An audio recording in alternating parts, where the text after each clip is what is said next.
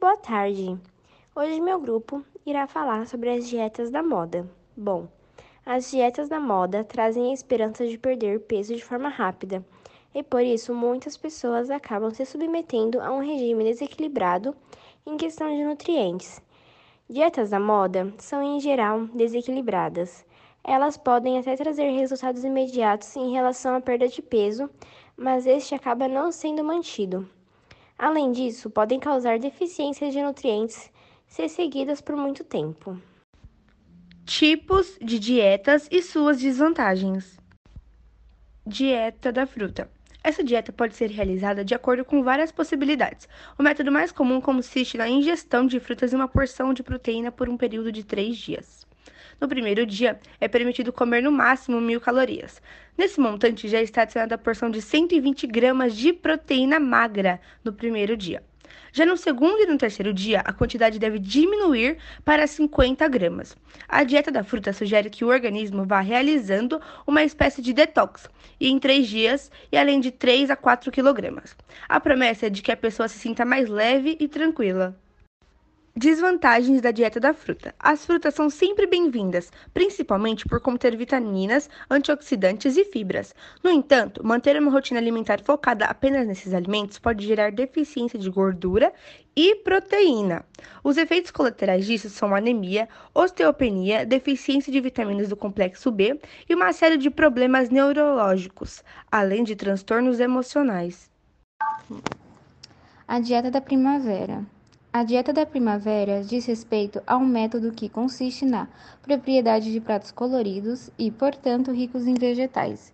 É recomendado a realização de cinco refeições por dia, considerando as seguintes cores: vermelho, roxo, laranja, verde e branco.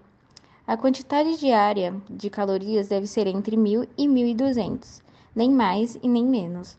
Por se tratar de uma dieta hipocalórica, ela promove a perda de peso e redução de gordura corporal em poucas semanas. As desvantagens da dieta da primavera. Mesmo que essa dieta nos incentive a ter uma alimentação variada rica de frutas, legumes e verduras, o problema é a restrição do consumo de calorias e da quantidade de cada alimento.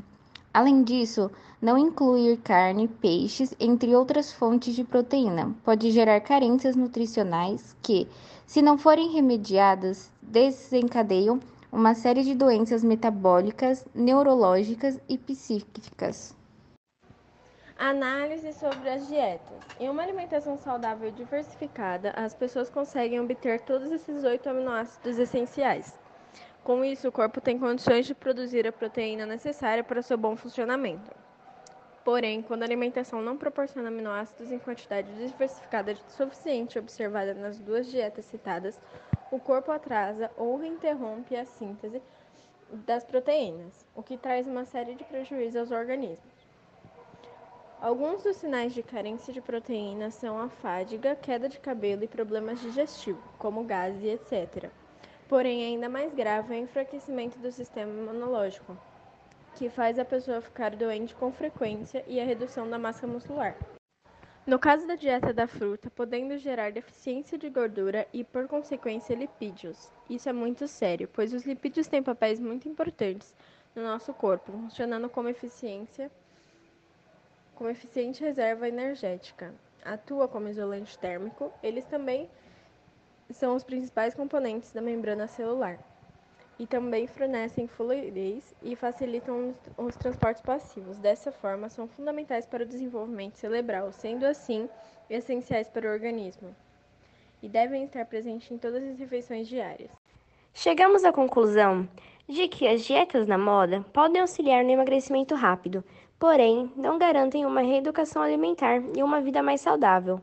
Além disso, elas não consideram as características individuais, o que implica na falta de adaptação de algumas pessoas.